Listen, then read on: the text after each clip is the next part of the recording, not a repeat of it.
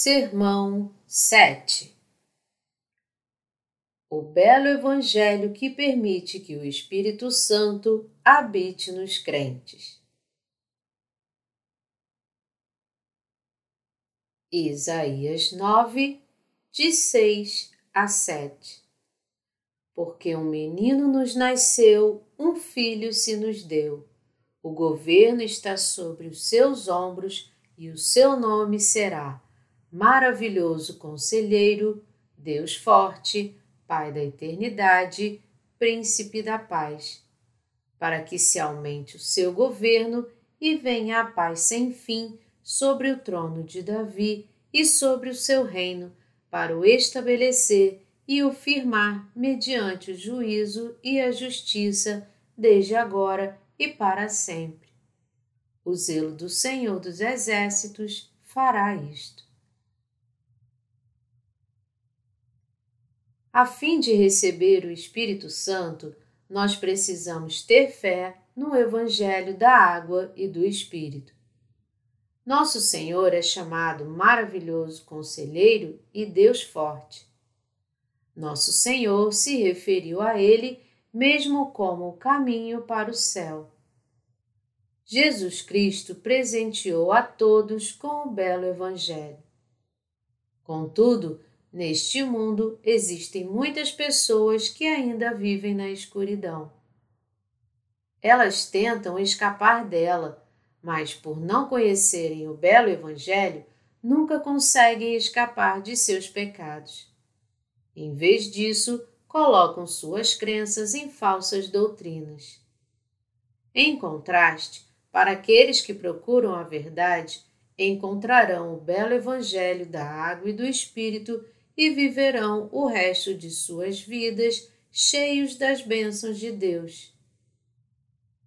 Eu creio que é uma bênção especial de Deus o que me permite ajudá-los a encontrar o belo Evangelho e limpá-los de seus pecados.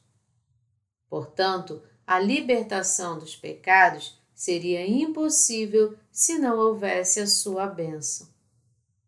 Se nós encontramos o Senhor Jesus e recebemos o Espírito Santo, então somos muito abençoados. Infelizmente, muitas pessoas não foram alertadas de que as bênçãos de Deus vêm pela fé no belo Evangelho da água e do Espírito. As bênçãos de Deus resultam da crença no belo Evangelho que nos foi dado por Jesus Cristo, seu único Filho. Jesus é aquele que nos salva dos pecados do mundo e nos abençoa com sua misericórdia. Ninguém mais pode nos salvar de nossos pecados ou nos ajudar a apagar a culpa de nossos corações. Quem poderia salvar-se de seus próprios pecados e da dor da morte eterna? Deus nos diz: há caminho que parece direito ao homem, mas afinal são caminhos de morte. Provérbios 16, 25. As pessoas estabelecem suas próprias religiões e dirigem suas vidas em direção à destruição e à morte. Muitas religiões se orgulham por enfatizar a justiça e mostrar os seus próprios caminhos para salvar as pessoas de seus pecados, mas somente o Evangelho da Água e do Espírito, que nosso Deus nos deu, pode nos salvar de todos os pecados. Só Jesus é o Salvador e só Ele pode salvar os pecadores de seus pecados. Em João 14, 6, nosso Deus diz: Eu sou o caminho, a verdade e a vida. Ele deu sua própria carne e sangue pelos homens que caminhavam para a morte. Ele também se referiu a si como o caminho para a vida eterna. Deus diz que quem não crer no belo Evangelho de Jesus certamente não poderá entrar no reino do céu. Nós devemos crer no Evangelho da Água e do Espírito, ser perdoados de nossos pecados e crer que Ele é nosso Salvador, a fim de entrar no reino do céu. Uma vez no antigo Israel. Sucedeu nos dias de Acais, filho de Jotão, filho de Uzias, rei de Judá, que Rezim, rei da Síria, e Peca, filho de Remalias, rei de Israel, subiram a Jerusalém para pelejarem contra ela, porém não prevaleceram contra ela. Isaías 7, 1 Israel era originalmente uma nação, contudo, se dividiu entre sul e norte. O templo de Deus estava em Jerusalém da Judéia do Sul, onde Roboão, o filho do rei Salomão, reinava. Mais tarde, Jeroboão, um dos servos de Salomão, estabeleceu outra nação no norte e assim Israel se dividiu. A partir desse momento, a fé em Deus se deteriorou. Essa deterioração tornou-se a fonte das religiões heréticas atuais. Jeroboão, portanto, foi a origem das heresias. Ele criou uma religião diferente para o seu povo em Israel, no Reino do Norte, e até mesmo tentou invadir Judá, o Reino do Sul. Quase dois mil anos se passaram, mas as relações hostis entre os dois reinos não mudaram. Contudo, Deus falou por intermédio de Isaías. Porquanto a Síria resolveu fazer-te mal, bem como Efraim e o filho de Remalias, dizendo: Subamos contra Judá e amedrontemo-lo e o conquistemos para nós, e façamos reinar no meio dele o filho de Tabeal. Assim diz o Senhor Deus isto não subsistirá, nem tampouco acontecerá. Mas a capital da Síria será Damasco, e o cabeça de Damasco, Rezim, e dentro de sessenta e cinco anos, Efraim será destruído e deixará de ser povo. Entretanto, a capital de Efraim será Samaria, e o cabeça de Samaria, o filho de Remalias, se o não credes, certamente não permanecereis. Isaías 7, de 5 a 9. Naquele tempo, Deus falou por intermédio do profeta Isaías ao rei Acais, mas ele não tinha fé nele. Acais estava meramente preocupado se seria capaz de resistir ao exército da Síria. Ao ouvir sobre a invasão da Síria e Israel, em aliança um com o outro, tremeu de medo. Mas um servo de Deus, Isaías, veio e falou para ele que, em menos de sessenta e cinco anos, a Israel do Norte seria quebrada e que a conspiração maligna que os dois reinos planejavam nunca se tornaria verdade. O servo de Deus disse ao rei Acais para pedir um sinal a Deus. Pede ao Senhor teu Deus um sinal, quer seja embaixo nas profundezas ou em cima nas alturas. Isaías 7, 11. Então disse o profeta: Ouvi agora, ó casa de Davi. Acaso não vos basta fatigardes os homens, mas ainda fatigais também ao meu Deus? Portanto, o Senhor mesmo vos dará um sinal. Eis que a Virgem conceberá e dará à luz um filho e lhe chamará Emanuel. Isaías 7, de 13 a 14. Esta foi a sua profecia, que ele salvaria o seu povo de seus pecados. Quem é o inimigo de Deus? O inimigo da humanidade é o pecado, e o pecado se origina em Satanás. E quem é o salvador de nossos pecados? O Salvador é ninguém menos do que Jesus Cristo, o Filho de Deus. O homem tem sua carne fraca e peca por isso. O homem não deveria pecar, mas infelizmente comete pecados. Ele está sob o poder de Satanás. Muitas pessoas ainda consultam videntes e tentam viver suas vidas exatamente como estes falsos profetas lhes instruem. Isso é uma evidência direta de que estão sob o controle de Satanás. O Senhor deu a Isaías a prova da salvação.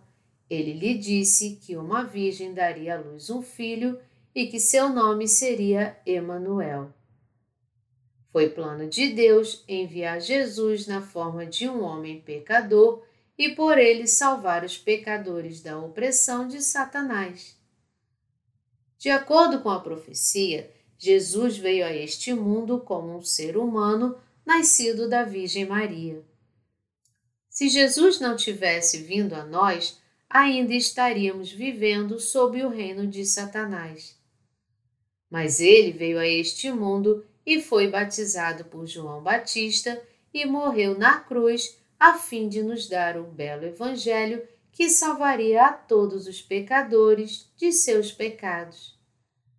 Portanto, muitas pessoas creram no belo Evangelho, receberam o perdão dos pecados e tornaram-se filhos de Deus. Ainda hoje, muitos teólogos discutem se Jesus Cristo é Deus ou homem. Os teólogos conservadores dizem que Jesus é Deus, mas alguns novos teólogos respondem argumentando que Jesus era um filho ilegítimo de José. Que afirmação terrível e lamentável! Esses novos teólogos dizem que não podem acreditar que Jesus tinha a habilidade de andar sobre as águas Dizem que Jesus, na verdade, andou sobre o monte baixo no horizonte e que seus discípulos, vendo-o de longe, pensaram que ele estava andando sobre as águas. Os atuais doutores em divindade, que pertencem à escola dos novos teólogos, não são assim tão grandes homens de teologia. A maioria deles escolhe crer apenas no que compreendem na Bíblia.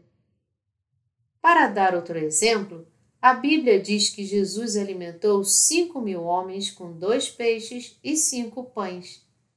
Mas eles permanecem céticos em relação a este milagre.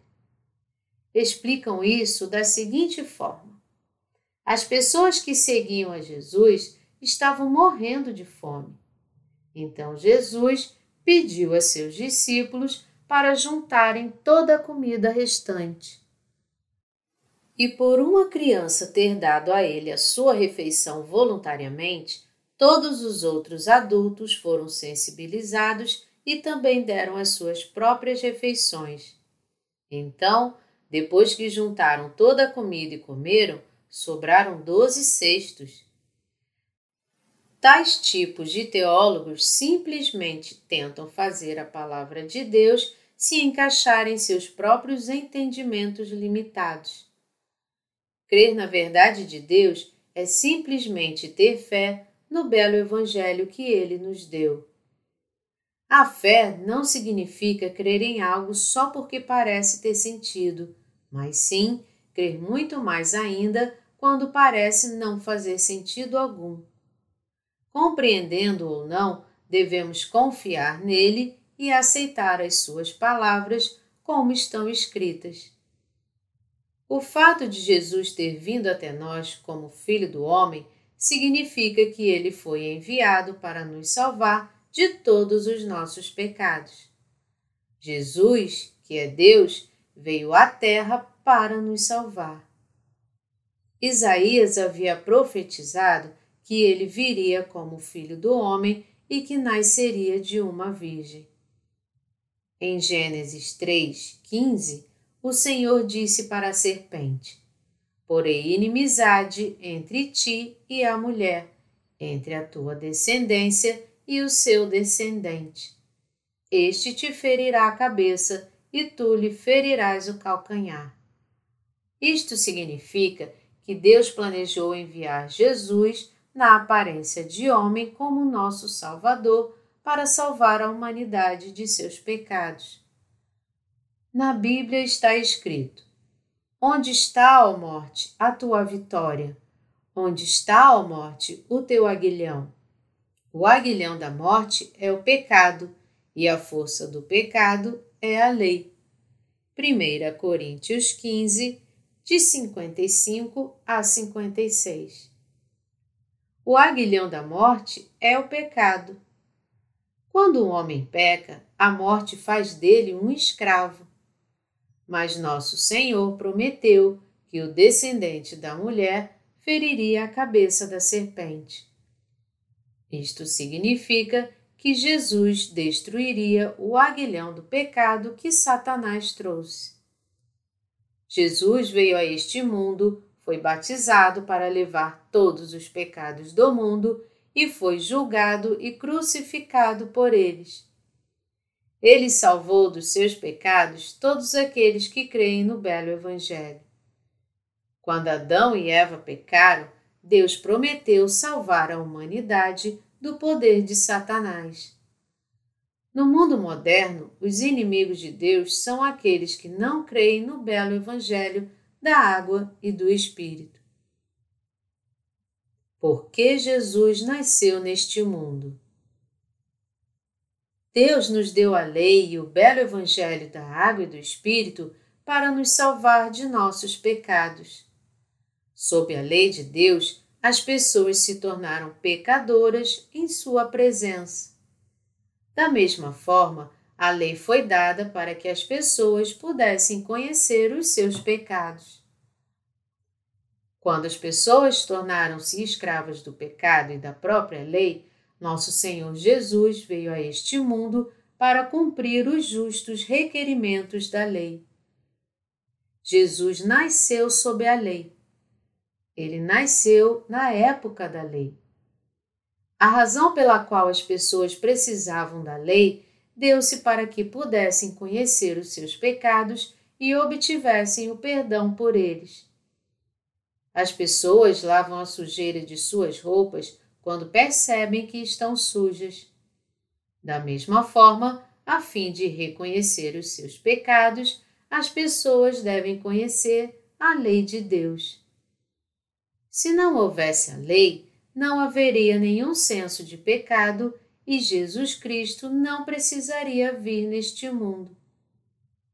Se você conhecer a lei de Deus, terá a chance de encontrá-lo. Pelo conhecimento da lei, nós fomos capazes de reconhecer os nossos pecados. Somente depois que conhecemos os nossos pecados Jesus Cristo traz o belo Evangelho da água e do Espírito para crermos corretamente nele. Se Deus não nos tivesse dado conhecimento da lei, não seríamos pecadores e o julgamento não existiria. Portanto, Deus nos deu a lei e nos presenteou com o belo Evangelho da água e do Espírito para nos salvar de todos os nossos pecados. A lei que deve existir entre o Criador e a sua criação é a lei da salvação de Deus, esta é a lei do amor. Deus disse ao homem: Mas da árvore do conhecimento do bem e do mal não comerás, porque no dia em que dela comeres, certamente morrerás. Gênesis 2, 17. Esta foi a lei que Deus nos deu que se tornou a base do amor com a qual Deus nos salvou de todos os nossos pecados. A lei da salvação teve a sua origem no perdão de nossos pecados. Deus nos diz que Ele é o nosso Criador e que tudo veio a existir conforme a sua vontade. Isto significa que Deus é o ser absoluto e que as pessoas devem crer na lei da salvação que foi cumprida por meio do belo Evangelho da água e do Espírito. O Deus absoluto é totalmente bom. O amor de Deus por este mundo o incentivou a sacrificar o seu único filho, tornando-o salvador de todos os pecadores. Houvesse Deus nos criado sem que também nos desse o belo Evangelho da água e do Espírito para nos salvar de nossos pecados, teríamos levantado reclamações contra Ele. Mas Deus, querendo nos salvar de nossa própria destruição, estabeleceu a lei da salvação. Por causa disso, somos capazes de reconhecer os nossos pecados, olhar diretamente para eles e começar a crer no belo Evangelho de Jesus Cristo. Quando violamos a palavra de Deus, ficamos manifestados como pecadores diante da lei. E depois disso, todos nós devemos nos ajoelhar para implorar pela misericórdia e perdão dos pecados perante Deus. Jesus nasceu de uma mulher e veio a este mundo para salvar a humanidade dos pecados. Ele veio a este mundo como um homem a fim de cumprir o plano de Deus e nos salvar. Nós cremos no seu belo Evangelho e louvamos a Deus. Alguns reclamam assim: por que Deus me fez tão frágil que caio tão facilmente e sofro tanto por meus erros? Mas Deus nunca quis que sofrêssemos, ele só permitiu porque éramos céticos em relação ao Evangelho de Jesus. Deus nos deu o sofrimento, mas o belo Evangelho também, para que pudéssemos ter o poder de ser chamados de seus filhos. Este foi o seu plano. Mas os demônios dizem: Não, não, Deus é um ditador. Vá em frente e viva como você quer. Seja independente. Faça sua fortuna por meio de seus próprios esforços. Os demônios também tentam bloquear a crença da humanidade em Deus. Mas aqueles que escolheram viver afastados de Deus fizeram suas próprias barreiras para não receber o seu maravilhoso plano de salvação. Jesus veio a este mundo e chamou a todos os que estão sob o poder de Satanás para renunciarem aos seus pecados.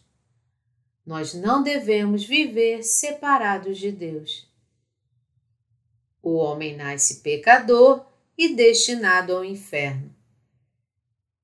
Não há verdade nesta terra que não possa mudar, mas o belo Evangelho de Jesus é uma verdade inalterável. Portanto, as pessoas que dependerem desta verdade poderão ser libertas do poder de Satanás. A humanidade herdou o pecado de Adão e Eva, e sem a intervenção de Jesus Cristo, seria levado ao fogo do inferno. Em vez disso, agradeçamos o seu sacrifício que deu ao homem a bênção e o poder de se tornar um filho de Deus. Mas para a terra que estava aflita não continuará a obscuridade. Isaías 9, 1 Deus enviou seu Filho para este mundo e glorificou aqueles que creem no belo Evangelho da água e do Espírito. O povo que andava em trevas viu grande luz, e aos que viviam na região da sombra da morte resplandeceu-lhes a luz. Isaías 9, 2 Hoje, este mundo se torna realidade para mim e para você. Por crer no belo Evangelho da Água e do Espírito, fomos abençoados com a vida eterna, a qual não podemos ter na terra. Jesus Cristo salvou a humanidade de todos os pecados do mundo e, para aqueles que creem no belo Evangelho, ele deu a vida eterna e o reino dos céus. Ele derramou a bela luz do Evangelho sobre aqueles que estavam sem esperança. O homem, como uma névoa, existe neste mundo por um momento, mas logo desaparece. Sua vida é como aquela das plantas e gramas sazonais. A grama retém sua força vital apenas por alguns meses durante o ano e desaparece de acordo com a providência de Deus. Tudo é vaidade em nossas vidas, que é tão sem significado quanto esta grama. Mas Deus deu o belo Evangelho para as nossas almas exaustas e, com a sua justiça, nos fez seus filhos. Que maravilhosa graça! Nossas vidas sem sentido tornaram-se vidas eternas e, graças ao amor de Deus, fomos abençoados com o direito de nos tornar seus filhos. Esta é a confissão de uma alma que foi abençoada com a graça de Deus por ter crido no belo Evangelho da água e do Espírito. Eu nasci em uma família que não acreditava em Deus. Logo, cresci pensando que era bom ver minha mãe orando para os deuses do céu e da terra buscando o bem-estar de minha família, com um copo de água à sua frente em todas as manhãs. Na medida em que eu crescia, desconhecia o meu valor e a razão da minha existência, o que me fazia crer que realmente não importava se eu vivesse ou morresse. Eu não conhecia o meu valor e vivia solitariamente. Este tipo de vida me exauria e por isso me apressei a casar. Minha vida de casado era boa, eu não tinha nada para desejar, eu tinha tudo o que precisava.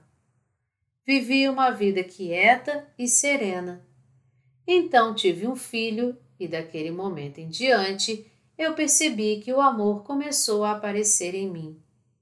Comecei a perder meus desejos egoístas mas ainda temia perder aqueles mais próximos de mim. Portanto, comecei a procurar por Deus. Encontrava-me frágil e incapaz e precisava muito de um ser absoluto para cuidar dos meus amados. Assim, comecei a frequentar uma igreja, mas a minha fé era um pouco diferente daquela da minha mãe, que orava diante de um copo d'água. A minha oração era baseada apenas em vagos temores e esperanças. Uma vez fui a um dos pequenos encontros da igreja local e, enquanto orava, lágrimas começaram a cair dos meus olhos. Eu estava envergonhado e tentava parar de chorar, mas as lágrimas continuavam caindo. As pessoas ao meu redor colocavam as mãos sobre a minha cabeça e me parabenizavam por receber o Espírito Santo. Mas eu estava perplexo. Eu não estava nem mesmo familiarizado com a palavra de Deus e minha fé nele era apenas vaga, e na verdade eu não confiava que esta força fosse o Espírito Santo. A igreja que eu frequentava era associada ao movimento pentecostal carismático Muitos tinham experiências como eu e quase todos falavam em línguas. Um dia, fui convidado para um encontro de reavivamento liderado por um pastor que as pessoas diziam ser cheio do Espírito Santo. Ele reuniu muitas pessoas na igreja e disse que Deus iria curar a sinusite de alguém.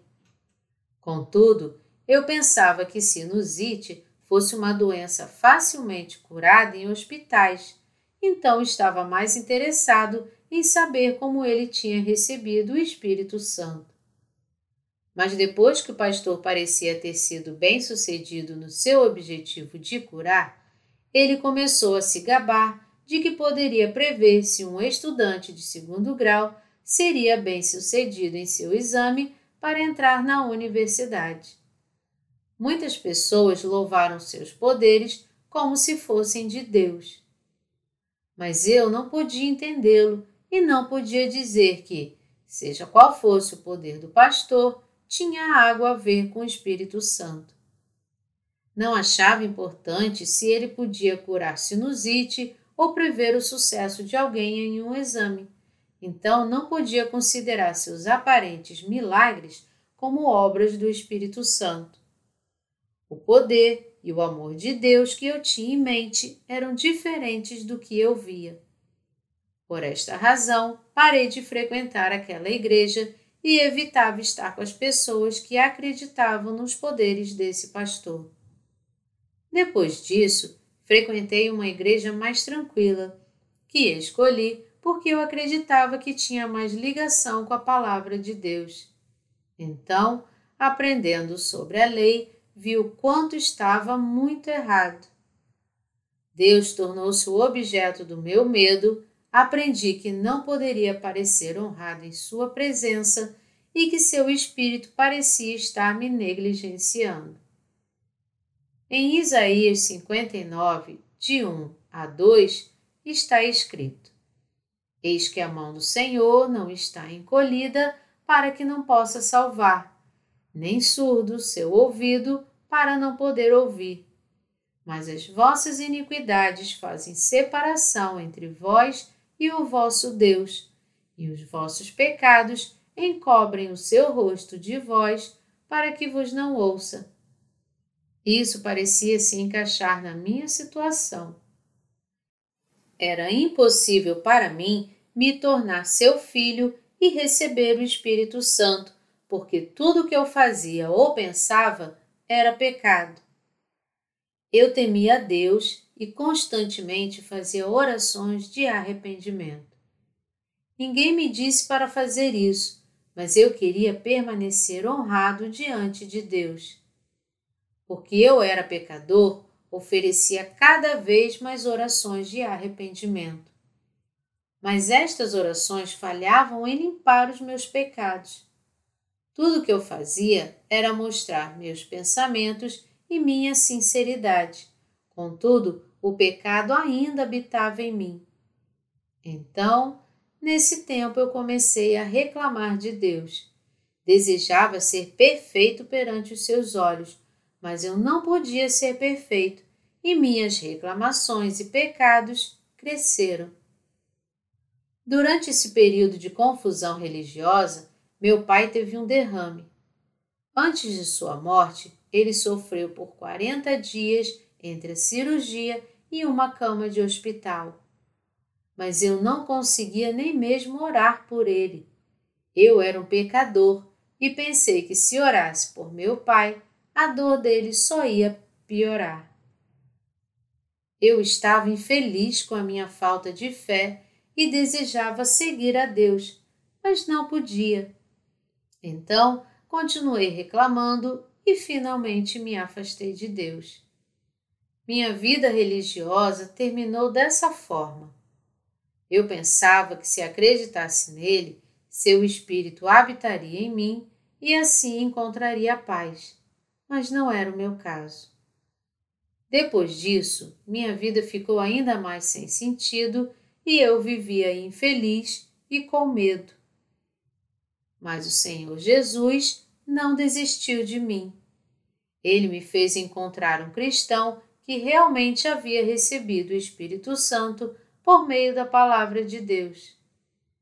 Eu aprendi com ele que Jesus havia levado os nossos pecados por meio do seu batismo realizado por João e que ele tinha sido julgado por eles na cruz. Portanto, todos os pecados do mundo, incluindo os meus, foram todos perdoados. Quando eu ouvi e entendi estas coisas, pude ver que todos os meus pecados estavam limpos. Deus me ajudou a receber perdão por meus pecados, me deu a bênção do Espírito Santo e me garantiu uma vida de paz. Ele silenciosamente me guiou, me deu um claro entendimento do bem e do mal e me capacitou com o poder de superar as tentações do mundo. Ele respondeu às minhas orações e me ajudou a viver uma vida justa e valorosa. Eu realmente agradeço a Deus por ter me dado o Espírito Santo. Todos nós somos abençoados com a graça de Deus e capazes de receber o Espírito Santo. Eu agradeço a Deus por nos dar o seu belo Evangelho da água e do Espírito. Ele abençoa os justos com muita felicidade e seus corações são felizes.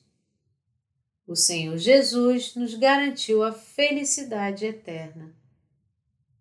Sabemos o quanto precisamos da graça, do amor, e da salvação de Deus e somos gratos a Ele. O Senhor Jesus nos deu felicidade por meio do belo Evangelho do céu, que é algo que não pode ser comprado com dinheiro. Deus nos enviou o Espírito Santo, bem como o belo Evangelho da água e do Espírito, a fim de nos fazer corretos e jubilosos. Este Evangelho é o que faz as nossas vidas serem abençoadas. O Senhor Jesus nos deu o belo Evangelho e está feliz por estarem os justos vivendo uma vida abençoada. Como Maria disse e está escrito: porque para Deus não haverá impossíveis. Aqui está a serva do Senhor, que se cumpra em mim conforme a tua palavra. Lucas 1, de 37 a 38. No momento em que Maria creu nas belas palavras de Deus, como foi narrado pelo anjo, Jesus foi concebido. Da mesma forma, por meio de sua fé, os justos concebem o belo Evangelho em seus corações. Porque tu quebraste o jugo que pesava sobre eles, a vara que lhes feria os ombros e o cetro do seu opressor, como no dia dos midianitas. Isaías 9, 4 Satanás causou toda a perturbação, doença e opressão em nossas vidas, e nós somos muito fracos para superá-lo. Mas Deus nos ama e por nós ele lutou contra Satanás e o derrotou. Porque um menino nos nasceu, um filho se nos deu o governo está sobre os seus ombros e o seu nome será Maravilhoso Conselheiro, Deus Forte, Pai da Eternidade, Príncipe da Paz, para que se aumente o seu governo e venha a paz sem fim sobre o trono de Davi e sobre o seu reino, para o estabelecer e o firmar mediante o juízo e a justiça, desde agora e para sempre. O zelo do Senhor dos Exércitos fará isto. Isaías 9, de 6 a 7. Deus prometeu nos glorificar como seu povo por meio do belo Evangelho que Jesus nos trouxe. Ele derrotou Satanás segundo a sua promessa e nos libertou de seu poder. O Senhor Jesus veio a esta terra e, como ele prometeu, com o seu poder, ele tirou todas as trevas do pecado. Portanto, também chamamos nosso Senhor de maravilhoso. Ele tem feito muitas maravilhas por nós. A decisão de Deus de vir a este mundo como o Filho do Homem foi misteriosa. Vinde, pois, e arrazoemos, diz o Senhor. Ainda que os vossos pecados sejam como a escarlata, eles se tornarão brancos como a neve. Ainda que sejam vermelhos como carmesim, se tornarão como a lã. Isaías 1, 18 O Senhor prometeu nos salvar de nossos pecados e nos dar o perdão eterno. Jesus Cristo é chamado de maravilhoso e realmente ele tem feito obras miraculosas por nós. E o seu nome será maravilhoso conselheiro, Deus forte. Deus, como nosso maravilhoso conselheiro, planejou a nossa salvação com o belo Evangelho da Água e do Espírito e realizou seu plano de nos salvar eternamente de nossos pecados. A ignorância de Deus é mais sábia do que o homem. Foi por sua sabedoria que Jesus Cristo foi batizado por João Batista e morreu na cruz a fim de nos salvar de todos os pecados. Esta é a obra misteriosa que ele fez por nós, mas foi a lei do amor que nos salvou de todos os nossos pecados. Essa lei é o Evangelho da Verdade que nos leva a receber o Espírito Santo através da água e do seu sangue. Em Isaías 53, 10, o Senhor disse: Todavia, ao Senhor agradou Moelo, fazendo-o enfermar. Jesus ofereceu a sua alma pelo pecado, a fim de cumprir a vontade de Deus. Ele passou os pecados do mundo para seu Filho Jesus Cristo, que sofreu a dor da crucificação, a fim de que fosse julgado por todos os pecados do mundo. Este é o belo Evangelho da Água e do Espírito que salvou a humanidade de seus pecados de uma vez por todas. Cristo ofereceu a sua vida por nós, pagou o salário do pecado e nos abençoou com a salvação. O sistema sacrificial de Deus. A Bíblia fala de uma oferta que resultava no perdão dos pecados de um dia. Um pecador tinha que trazer um animal sem defeito e colocar suas mãos na cabeça dele, a fim de passar-lhe os seus pecados. Depois tinha que matar o sacrifício e entregar o seu sangue para o sacerdote. O sacerdote pegava um pouco do sangue do animal e colocava nos chifres do altar de ofertas queimadas e derramava o resto na base do altar. Deste modo, o pecador podia ser perdoado pelos pecados de um dia. A imposição de mãos era o modo que o pecador passava os seus pecados para o sacrifício. Aqueles que ofereciam seus sacrifícios de acordo com o sistema sacrificial podiam receber o perdão dos pecados. O sistema sacrificial era o modo como expiavam os pecados antes de Jesus vir e levar todos os nossos pecados. Deus também determinou o dia da expiação para que o povo de Israel pudesse expiar os pecados cometidos durante o ano inteiro.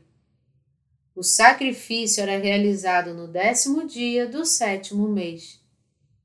Deus apontou Arão, o sumo sacerdote, como aquele que iria passar os pecados de todos os israelitas para o bode expiatório.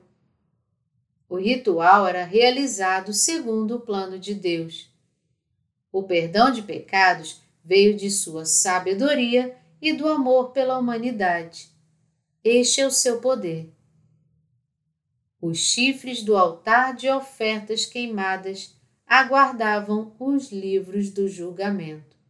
Apocalipse 20, 12. Onde os pecados da humanidade estão registrados. A razão pela qual o sacerdote colocava o sangue nos chifres do altar de ofertas queimadas era para apagar os nomes e suas transgressões escritas no livro do julgamento. O sangue é a vida de toda a carne. O sacrifício levava os pecados dos israelitas e o bode expiatório era morto para pagar o salário dos pecados. Deus os fazia matar um animal para aceitar o julgamento dos seus pecados. Este foi um sinal de sua sabedoria e amor por nós. Jesus Cristo veio a este mundo como oferta pelo pecado, veio cumprir o plano de Deus. Ele levou os pecados do mundo através de seu sacrifício. Se olharmos as palavras da sua promessa, veremos: Todavia, ao Senhor agradou moê-lo, fazendo-o enfermar. Isaías 53, 10. Ou ele levou o pecado do mundo. João 1, 29. Porque um menino nos nasceu, um filho se nos deu. O governo está sobre os seus ombros e o seu nome será Maravilhoso Conselheiro, Deus Forte, Pai da Eternidade príncipe da paz, para que se aumente o seu governo e venha a paz sem fim sobre o trono de Davi e sobre o seu reino, para o estabelecer e o firmar mediante o juízo e a justiça, desde agora e para sempre. O zelo do Senhor dos Exércitos fará isto. Isaías 9, de 6 a 7 A misteriosa e maravilhosa promessa era que Jesus cumpriria totalmente a vontade de Deus e daria a todos os crentes sua paz, levando todos os pecados do mundo. A promessa de Deus foi uma promessa de amor, pela qual ele planejou trazer paz a toda a humanidade. Isso é o que Deus nos prometeu e foi isso que ele cumpriu. Mateus 1, 18 diz: Ora, o nascimento de Jesus Cristo foi assim. Estando Maria, sua mãe, desposada com José, sem que tivessem antes coabitado, achou-se grávida pelo Espírito Santo. Jesus significa Salvador, aquele que salvará o povo de seus pecados. Cristo significa Rei ungido. Jesus nunca cometeu pecados e ele é o nosso Rei e Salvador, que nasceu de uma virgem a fim de salvar o seu povo de seus pecados. Ela dará à luz um filho e lhe porás o nome de Jesus, porque ele salvará o seu povo dos pecados deles. Ora, tudo isto aconteceu para que se cumprisse o que fora dito pelo Senhor por intermédio do profeta. Mateus 1, de 21 a 22. Jesus levou todos os pecados do mundo por meio de seu batismo. Em Mateus 3, de 13 a 17, está escrito: Por esse tempo, dirigiu-se Jesus da Galiléia para o Jordão, a fim de que João o batizasse. Ele, porém, o dissuadia, dizendo: Eu é que preciso ser batizado por ti, e tu vens a mim? Mas Jesus lhe respondeu: Deixa por enquanto, porque assim nos convém cumprir toda a justiça. Então ele o admitiu. Batizado Jesus, saiu logo da água, e eis que se lhe abriram os céus, e viu o Espírito de Deus descendo como pomba, vindo sobre ele. E eis que uma voz dos céus que dizia: Este é o meu filho amado, em quem me comprazo. João Batista aparece na passagem acima porque Jesus deveria ser batizado por ele. Jesus foi batizado segundo o plano de Deus, a fim de receber todos os pecados do mundo e levá-los à cruz. O governo está sobre os seus ombros. Isaías 9, 6. Governo significa que Jesus é aquele que tem autoridade e poder como mestre do céu e como Rei do mundo. Esta autoridade foi garantida somente a Jesus Cristo. Ele realizou uma obra maravilhosa, levando todos os pecados da humanidade quando foi batizado por João Batista. O que Jesus disse ao afirmar isto? Porque assim nos convém cumprir toda a justiça, é que levar todos os pecados do mundo era correto e justo. Romanos 1,17 diz: Visto que a justiça de Deus se revela no Evangelho de fé em fé. A justiça de Deus é revelada no Evangelho. O verdadeiro Evangelho da Água e do Espírito realmente revela a justiça de Deus? Sim. O verdadeiro Evangelho é aquele em que Jesus Cristo leva todos os pecados do mundo por meio de seu batismo e crucificação. O Evangelho da Água e do Espírito é o belo Evangelho no qual a justiça de Deus é revelada. Como Jesus levou os pecados do mundo? Ele levou todos os pecados do mundo quando João Batista o batizou no Rio Jordão. Em grego, toda justiça é Pazan de Kaiosune. Isto significa que Jesus levou todos os pecados da humanidade da forma mais justa e maravilhosa. Significa que a purificação de todos os pecados do mundo foi absolutamente justa e correta. Jesus teve que ser batizado por João a fim de receber os pecados do mundo.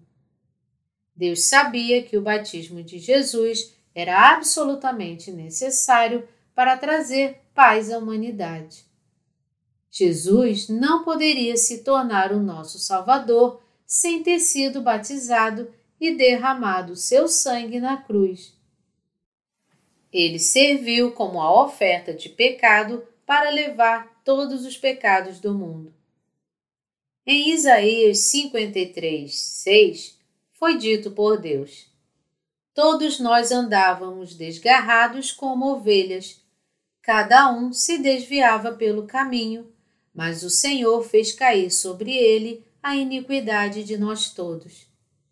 Jesus teve que aceitar todos os pecados do mundo para cumprir a vontade de Deus. Esta é a razão pela qual ele veio como uma oferta de pecado no corpo de um homem e foi batizado por João. Jesus teve que aceitar todos os pecados da humanidade e ser julgado por cada um deles, para que pudesse cumprir o plano de Deus e expressar o seu amor eterno. Quando ele saiu da água após o seu batismo, Deus disse: Este é o meu filho amado, em quem me comprazo. Mateus 3, 17. Um menino nos nasceu. Porque um menino nos nasceu, um filho se nos deu.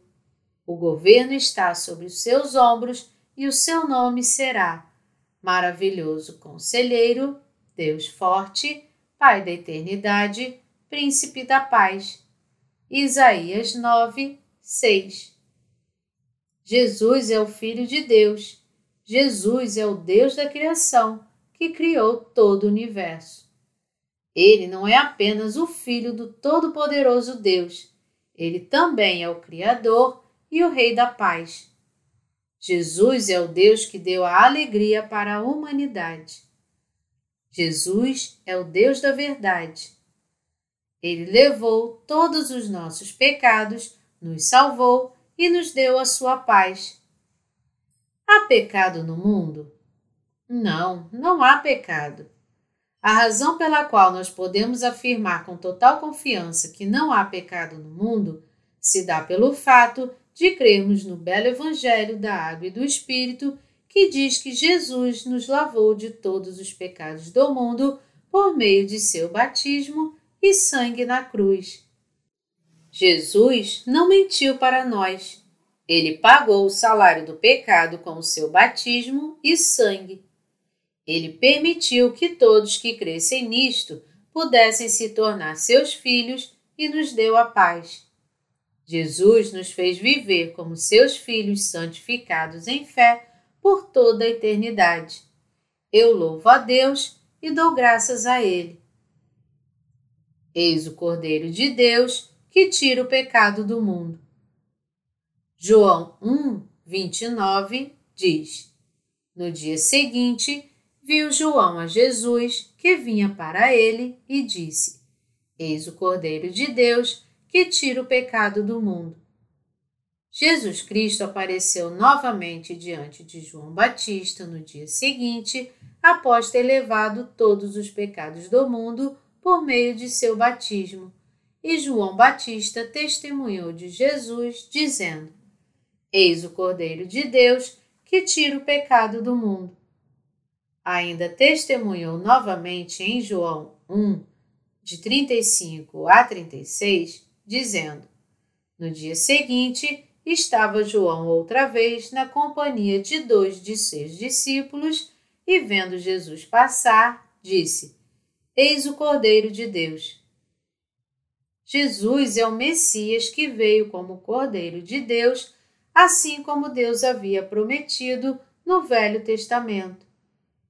O Messias Jesus Cristo veio a nós como maravilhoso conselheiro e poderoso Deus. Ele foi batizado para nos salvar de todos os nossos pecados. Um menino nos nasceu. Ele aceitou todos os pecados do mundo por meio do seu batismo realizado por João Batista. Pagou o salário do pecado e tornou-se o príncipe da paz, que nos dá paz e remissão de todos os pecados. Eis o Cordeiro de Deus que tira o pecado do mundo. As pessoas não tinham outra escolha além de morrer por seus pecados. Os humanos estavam destinados a cometer incontáveis pecados em razão de sua natureza pecadora e seriam todos condenados ao inferno. Eles levavam vidas miseráveis e nenhum deles poderia entrar, ou ao menos sonhar com o reino de Deus em razão de suas fraquezas. Jesus Cristo, que é o nosso Deus, aceitou todos os pecados quando foi batizado por João no Rio Jordão e foi crucificado em julgamento pelos pecados da humanidade. Sobre sua morte, Cristo disse: Está consumado. João 19, 30. Este foi o grito de seu testemunho pelo fato de ter salvado toda a humanidade de seus pecados e da morte. Ele absolutamente libertou a todos que creram, creem e crerão no belo Evangelho da água e do Espírito. Eis o Cordeiro de Deus que tira o pecado do mundo. Você sabe onde estão todos os pecados do mundo? Estão no corpo de Jesus Cristo? Onde estão todos os pecados ou transgressões que nos humilham neste mundo? Eles foram todos transferidos para Jesus Cristo? Onde estão todos os nossos pecados? Eles estão na carne daquele com o governo sobre os seus ombros. Eles estão na carne do Deus Todo-Poderoso. Todos os pecados, desde o nascimento, estão apagados. Nós cometemos pecados durante toda a nossa vida. Cometemos pecados desde o dia em que nascemos até o dia que completamos 20 anos. Onde estão os pecados cometidos nesses 20 anos? Eles foram transferidos para a carne de Jesus Cristo. Os pecados que nós cometemos entre 21 e 40 anos também foram transferidos para Jesus. Não interessa quantos anos uma pessoa viva, os pecados que ela cometeu do início até o fim da vida foram transferidos para Jesus. Mesmo os pecados de nossos filhos e netos já foram transferidos para Jesus. Todos foram transferidos para Jesus no momento em que ele foi batizado. Ainda existem pecados neste mundo? Não, nenhum foi deixado. Não há pecado deixado no mundo porque nós cremos no belo Evangelho da Água e do Espírito que Jesus nos deu. Você tem pecado em seu coração? Não. Amém. Nós cremos no belo Evangelho que diz que Jesus Cristo nos salvou de todos os nossos pecados. Nós louvamos o Todo-Poderoso Jesus por fazer esta maravilhosa obra por nós. Jesus Cristo restaurou as nossas vidas perdidas. Agora, cremos no belo Evangelho e somos capazes de viver com Deus. Mesmo as pessoas que são inimigas de Deus, os pecadores que não tinham outra escolha se não se esconder nas florestas negras, podem agora ser salvos de seus pecados, crendo no belo Evangelho da água e do Espírito. O belo Evangelho nos ensina que o Senhor Jesus lavou todos os nossos pecados quando foi batizado por João, crucificado e ressuscitado.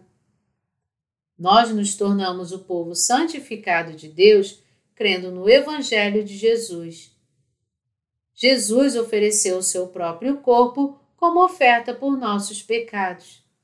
Ele, o Filho do Todo-Poderoso Deus, que nunca cometeu um simples pecado, levou todos os pecados do mundo e salvou a todos que creram, creem e crerão nele. Isaías 53, 5 diz: Mas ele foi traspassado pelas nossas transgressões e moído pelas nossas iniquidades. Jesus levou todos os pecados do mundo, incluindo o pecado original e os pecados atuais e diários, também não deixando ainda uma simples transgressão. Ele pagou o salário do pecado com a sua morte na cruz e nos salvou de todos os pecados. Jesus lavou todos os pecados do mundo por meio do belo Evangelho, da água e do Espírito. Nós encontramos uma nova vida em Jesus. Aqueles que creem neste belo Evangelho não estão mais espiritualmente mortos. Nós agora temos vida nova e eterna, pois Jesus pagou todo o salário de nossos pecados. Nós nos tornamos filhos de Deus crendo no belo Evangelho de Jesus Cristo. Você crê que Jesus Cristo é o Filho de Deus? Você também crê que Ele é o seu Salvador? Eu creio. Jesus Cristo é vida para nós encontramos nova vida através dele. Nós estávamos destinados à morte em razão de nossos pecados e transgressões, mas Jesus pagou o salário do pecado por meio de seu batismo e morte na cruz. Ele nos libertou da nossa escravidão do pecado, do poder da morte e dos laços de Satanás. O Senhor Jesus é o Deus que nos salvou de nossos pecados e tornou-se o Salvador de todos que creram, creem e crerão nele. Quando olhamos em Hebreus 10, de 10 a 12, 14 e 18, podemos ver que o Senhor Jesus nos santificou para que não houvesse mais a necessidade de receber a remissão de pecados nós entramos no reino de Deus crendo em Jesus. Fomos destinados à morte por nossos pecados e transgressões, mas agora estamos aptos a entrar no céu e a aproveitar a vida eterna, crendo no batismo de Jesus e no seu sangue. Eu sou o bom pastor. O bom pastor dá a vida pelas ovelhas. João 10, 11 nosso Senhor Jesus veio a este mundo a fim de nos salvar dos pecados por meio do seu batismo, sua morte na cruz e sua ressurreição. Ele também dá a habitação do Espírito Santo àqueles que têm recebido a remissão de seus pecados, crendo nesta verdade. Obrigado, Senhor Jesus. Seu Evangelho é o belo Evangelho da Água e do Espírito que pode dar aos crentes a habitação do Espírito Santo. Aleluia! Eu louvo ao Senhor.